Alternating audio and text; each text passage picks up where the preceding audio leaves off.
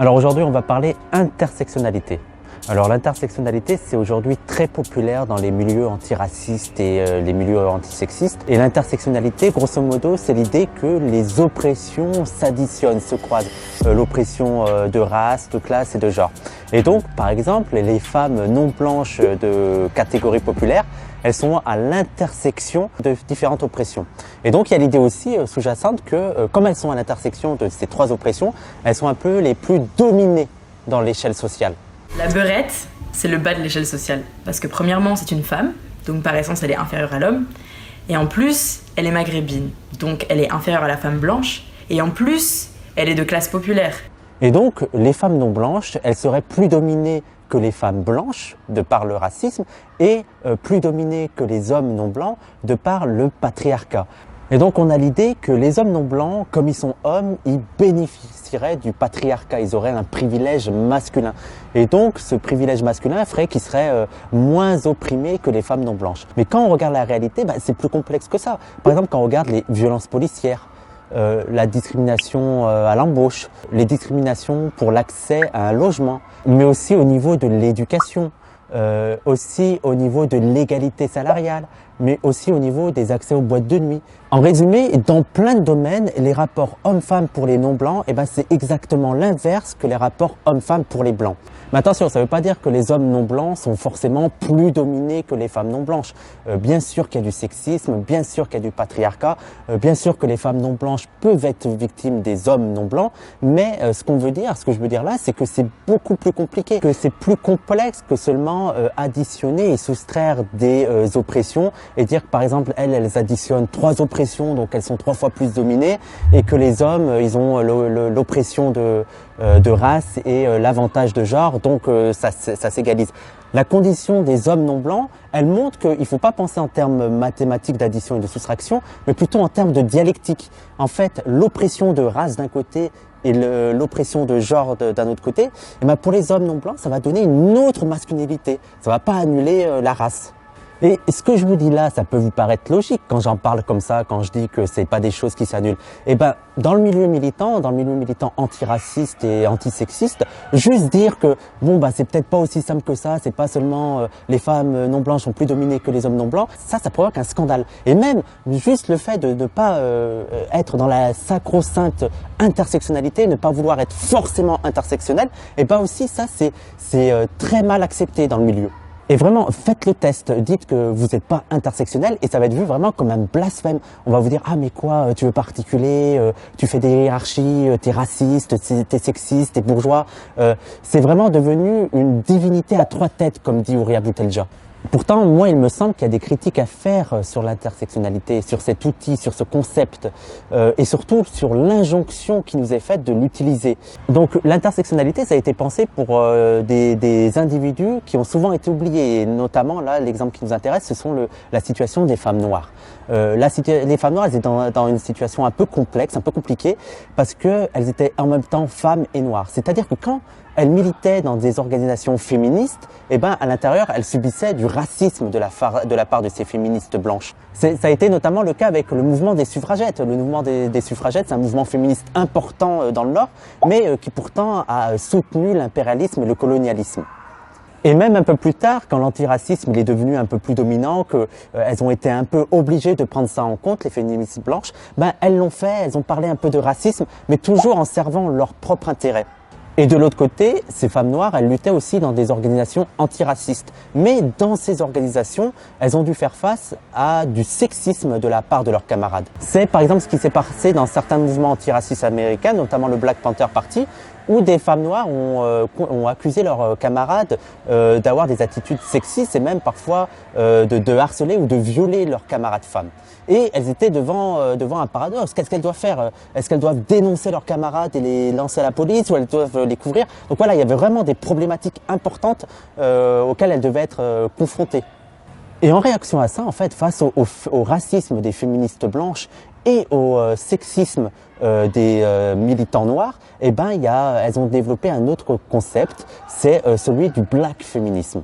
L'idée du, du, black féminisme, c'est d'allier les luttes antiracistes et les luttes féministes. Et plus tard, il y a Kimberly Crenshaw qui a ajouté une pièce à l'édifice, à cet édifice théorique, avec la notion d'intersectionnalité. Et donc l'intersectionnalité, ça avait pour but de souligner la situation de ces personnes qui sont à l'intersection justement de plusieurs oppressions. Et donc dans le cas des femmes noires, c'était qu'elles étaient à l'intersection euh, du racisme, du sexisme, et comme elles étaient souvent de classe populaire, bah, elles subissaient aussi une exploitation de classe. Et cette notion, elle avait connu un vrai succès dans les années 2000-2010. Euh, tout le monde en parle, tout le monde articule, tout le monde utilise l'intersectionnalité, même au point qu'on a des féministes maintenant qui se disent féministes intersectionnels. Mais le problème, c'est que l'intersectionnalité en tant qu'outil d'analyse, en tant qu'outil théorique, c'est très bien. Euh, quand on est un peu dans l'abstraction, c'est très très utile. Mais euh, c'est beaucoup plus compliqué quand on l'utilise comme outil politique, parce que c'est difficilement mobilisable euh, de parler en termes d'intersectionnalité. Parce qu'en fait, il y a aussi euh, des, problèmes dans la, manière dont on utilise l'intersectionnalité, le mot intersectionnel. Aujourd'hui, c'est plus seulement utilisé pour euh, parler de personnes qui sont euh, qui sont à l'intersection de certaines oppressions. C'est utilisé pour dire que ah ben moi je prends en compte toutes les oppressions quand on dit qu'on est féministe intersectionnel, c'est qu'on dit féminisme, on dit qu'on est aussi euh, antiraciste, on est contre, le, on est euh, contre la bourgeoisie, on est contre la psychophobie. Vous c'est l'idée qu'on prend tout en compte. On fait aucune hiérarchie, c'est-à-dire qu'il n'y euh, a pas une lutte qui est plus importante que l'autre, et on lutte contre toutes les oppressions en même temps. Et comme je l'ai dit, il n'y a plus non seulement, euh, il y a plus seulement la race, la classe et le genre, mais il y a aussi d'autres oppressions qui viennent. Euh, il y a, l'homophobie, euh, il y a la grossophobie, il y a le validisme, il y a la psychophobie. Et donc ça, dans l'idée intersectionnelle, c'est que comme c'est des oppressions et qu'il y a des gens qui sont victimes, bah, il faut pas faire de hiérarchie et faut lutter contre ça tout en même temps. Cette intersectionnalité, elle se mélange avec une vision très morale de la lutte. l'idée que voilà, c'est moral de lutter contre tout ce qui est oppressif, contre tout ce qui euh, nuit aux individus. Et donc, quand par exemple il y a quelqu'un qui va lutter contre la race, on va lui dire oui, mais pourquoi tu luttes pas contre la classe et le genre? Ou s'il va lutter contre la classe, on va lui dire oui, mais le genre et la race, parce que moralement, il faut lutter contre tout. Et même maintenant, maintenant, même si tu luttes contre la race, la classe et le genre, on va te dire oui, mais l'homophobie dans tout ça et la grossophobie, t'en fais quoi? Et le validisme Mais concrètement, dans la vie, Comment vous faites pour lutter contre tout ça en même temps sans hiérarchiser? Concrètement, vous faites comment? Vous n'allez pas aller à toutes les manifs? Parce que là, ça demanderait par exemple le matin d'aller euh, lutter contre les violences patriarcales, euh, l'après-midi de lutter contre le racisme, euh, le soir de lutter pour l'écologie. Et en fait, comme dit Sadri Khari, en fait, vous articulez pas. Vous êtes juste en train de d'empiler des luttes, d'empiler des, des combats et vous êtes en train de vous épuiser. Que ça vous plaise ou non, dans la pratique, dans la réalité, on est tous en train de hiérarchiser et prioriser. Et c'est pas grave, c'est pas mauvais. Euh, il faut pas se dire que si je lutte pas contre ça, euh, euh, c'est dramatique. Non, non, non. Vous êtes humain, vous luttez comme vous pouvez, euh, avec les moyens qui sont les vôtres. Et surtout, il faut vous, mettre en tête que l'intersectionnalité, c'est pas un outil de mobilisation, c'est un outil d'analyse. Parce que pour vous mobiliser sur des sujets intersectionnels, ben moi, j'ai pas d'exemple en tête. Dites-moi euh, quel, quel euh, mouvement est vraiment intersectionnel à 100%. Ça existe pas. Et d'ailleurs, même ceux qu'on appelle les intersectionnels, même ceux qui s'appellent les intersectionnels, par exemple les féministes intersectionnelles, eh ben, elles priorisent, elles hiérarchisent. Euh, et notamment, regardez le sens des mots, le, le c'est important, l'ordre des mots. Elles se disent féministes intersectionnelles mais ça veut dire qu'elles sont avant tout féministes. Et si lors d'un événement quelconque, il y a deux, il y a deux approches qui s'opposent. Euh, si par exemple sur un événement, on peut avoir une approche antiraciste et une approche féministe, mais que les deux sont antagonistes, parce que ça arrive, hein. dans la réalité, ça arrive plein de fois que la lecture féministe et la lecture antiraciste s'opposent. Qu'est-ce qu'elles vont faire? Qu'est-ce qu'elles vont choisir? On est obligé de trancher, de se dire, bon, je vais plus avoir une lecture antiraciste, bon, je vais plus avoir une lecture féministe. Et une illustration de ça, c'est le cas de l'affaire Ramadan. Euh, l'affaire Ramadan, on a eu deux lectures. On a eu la lecture féministe qui ont dit, eh ben, écoutez, moi, je, je crois les victimes, il est accusé de viol, et donc, euh, voilà, il doit être jugé coupable, et donc, euh, ce qu'il fasse de la prison, c'est pas très grave.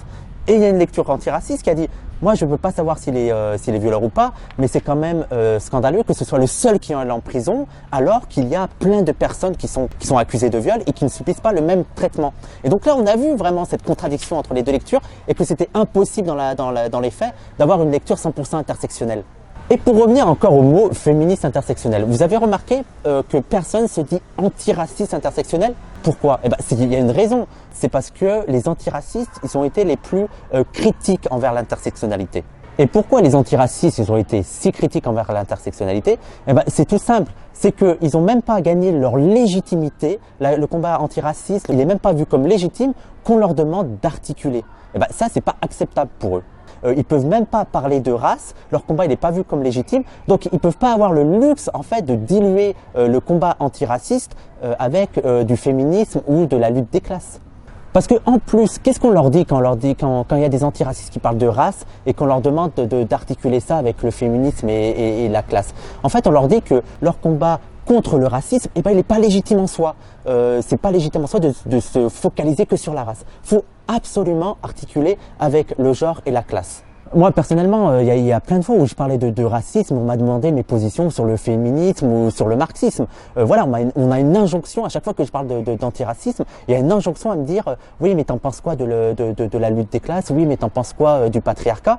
Et ça, ça c'est un vrai problème c'est un vrai problème parce que pour eux, en fait, ils vont juger ton, antiracisme euh, seulement s'il va dans le sens de leurs intérêts, s'il va dans le sens de leur combat à eux. Si ton antiracisme, il est compatible avec leur lutte des classes et avec leur féminisme. Parce qu'en en fait, pour les gauchistes et les féministes, ça les dérange pas trop d'intersectionnaliser, ça les dérange pas trop d'articuler avec le genre et la race. Encore que pour la race, c'est un peu plus compliqué pour eux. Hein. Mais dans les fonds, ça, ça, les dérange moins parce que leur lutte, elle est déjà vue comme, elle est déjà vue comme légitime en soi. Euh, la lutte des classes, euh, voilà, il y a personne qui la conteste. On a même les réacs maintenant qui appellent au retour de la lutte des classes pour euh, effacer la lutte des races. Et le féminisme aussi. Le féminisme a été un peu plus compliqué, mais maintenant euh, c'est devenu légitime. Il y a des gens qui se disent juste féministes et on dit bah, c'est suffisant. C'est un combat qui est juste. Et ça, c'est encore fragile pour l'antiracisme. Un exemple tout simple de ça, c'est que par exemple, on peut pas utiliser le mot race sans prendre 150 000 précautions, sans dire que oui, mais on parle pas des races biologiques, on parle des races sociales, et non, on veut pas l'éradication des blancs, et non, on n'essentialise pas. Donc ça, c'est aussi une preuve que nous, l'antiracisme, on n'a pas encore vu, notre combat, n'est pas encore vu comme totalement légitime. Alors que pour les féministes, personne va leur dire qu'il faut surtout pas parler de genre ou de femme. Alors que c'est le même truc, c'est aussi des constructions sociales qui ont été aussi naturalisées et, et biologisées euh, par, la, par la théorie euh, moderne occidentale. Et regardez aussi, il y a à peine trois articles euh, scientifiques qui sortent dans le monde universitaire et on crie à l'islamo-gauchisme dans l'université. Euh, il y a aussi la question de la non-mixité. Les féministes, ça fait des années, ça fait même presque 100 ans qu'elles font des réunions non-mixtes sans que ça provoque un véritable scandale euh, dans la société, alors que quand c'est des non-blancs qui décident de se réunir en non-mixité, et eh ben là c'est le sectarisme, c'est le séparatisme, c'est la menace contre la République et contre la France. Et donc le vrai problème là-dedans, dans l'intersectionnalité, d'un point de vue politique, c'est cette injonction à, faire de l'intersectionnel, à articuler. Et nous, les, les militants euh, antiracistes et décoloniaux, ben, on dit non, on dit non, on dit que non. Nous, la priorité pour l'instant, c'est d'imposer la question raciale en elle-même, pour elle-même c'est de faire en sorte que le combat antiraciste soit légitime. Que quand on dit on est antiraciste, on soit pas obligé de se dire aussi euh, de gauche ou aussi euh, féministe. Non, on est juste antiraciste et ça suffit. Parce que c'est ça aussi le problème. On parle d'intersectionnalité pour délégitimer le combat. Et donc nous, on dit maintenant, non, avant d'articuler, on va déjà parler de race. Et ça ne veut pas dire qu'on trouve le combat, euh, la lutte des classes ou le féminisme pas important. C'est juste que nous, on a d'autres priorités pour l'instant. Et notre priorité à nous, euh, en tant que militante antiracistes, c'est de construire, de construire l'antiracisme politique et de le construire de façon autonome, euh, c'est-à-dire d'une autonomie, comme je l'ai dit dans une autre vidéo, l'autonomie financière, théorique, ça c'est important, et aussi l'autonomie organisationnelle. On doit imposer nos concepts, nos théories. On doit faire en sorte que la race, ça devient quelque chose euh, de banal, qu'on peut en parler, euh, qu'on peut en discuter dans la société. Et on doit intégrer l'idée que la race, c'est un rapport social structurant. C'est un rapport qui, euh, c'est un rapport de hiérarchie qui structure notre société. Et surtout, ce qui est important, c'est de dire que la race est importante en elle-même, mais surtout, elle est importante même quand elle peut s'opposer aux intérêts féministes et aux intérêts de classe. C'est ça qu'on combat contre l'injonction à l'intersectionnalité. Mais attention, ça ne veut pas dire que si on parle de race, euh, qu'on va s'interdire de parler euh, de classe, euh, de genre ou même de neuroatypie. on peut en parler, mais on en parlera d'un point de vue racial. Par exemple, sur la neuroatypie, on peut citer les, travaux de Sama Jabre qui voit, qui, étudie quel impact la colonisation a sur la psychologie des colonisés. Là, dans son cas, c'est les Palestiniens. Donc voilà, on parle de psychologie, mais du point de vue racial. Même en termes de pratique, euh, on parle de race, mais ça ne nous empêche pas d'intégrer d'autres problématiques. Et l'exemple de la marche de la dignité de 2015, ça a été ça. Ça a été, euh, pour moi, sûrement ce qui rapproche le plus de l'intersectionnalité euh, mise en pratique. Parce que le, point de départ, c'était le racisme, mais euh, ça replaçait euh, euh, certaines identités, comme par exemple les femmes, les femmes non blanches, par rapport à cette domination raciale. Parce que ces femmes non blanches, elles étaient, ces femmes militantes non blanches, elles étaient l'illustration de comment le genre et la race fusionnent. Elles montrent comment l'histoire de l'immigration ont poussé ces femmes à s'allier avec leurs frères, à combattre avec leurs frères, à combattre à côté d'eux pour, pour le combat contre le racisme. C'est une application euh, concrète euh, de cette articulation euh, race et, genre. On n'est pas dans un idéal abstrait de l'intersectionnalité. On est vraiment dans une application concrète. Puis, centré sur la question raciale, ça peut mettre en avant des combats et des idées qu'on entend peu, qui sont peu mises en avant, euh, notamment un combat qui est pourtant euh, primordial, qui est pourtant essentiel, c'est celui de l'anti-impérialisme. Euh, l'anti-impérialisme, à part dans, le, dans les combats antiracistes, on l'entend très peu.